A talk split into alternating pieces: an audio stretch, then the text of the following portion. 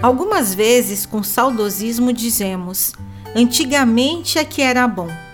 Na carta aos Efésios, o apóstolo Paulo escreve o contrário. Mas ele não estava falando sobre a natureza, o trânsito, a segurança, a educação e outras coisas. O assunto em questão era a obediência e a desobediência a Deus. Antigamente, por terem desobedecido a Deus e por terem cometido pecados, vocês estavam espiritualmente mortos.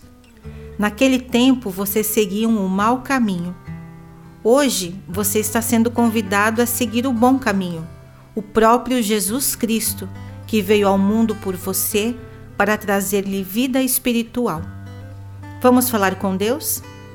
Amado Deus, somos imensamente agradecidos porque tu nos chamas a crermos e seguirmos o teu Filho Jesus.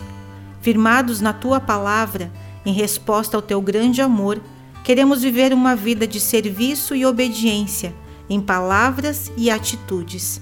Em nome de Jesus. Amém. Mensagem de esperança da Hora Luterana.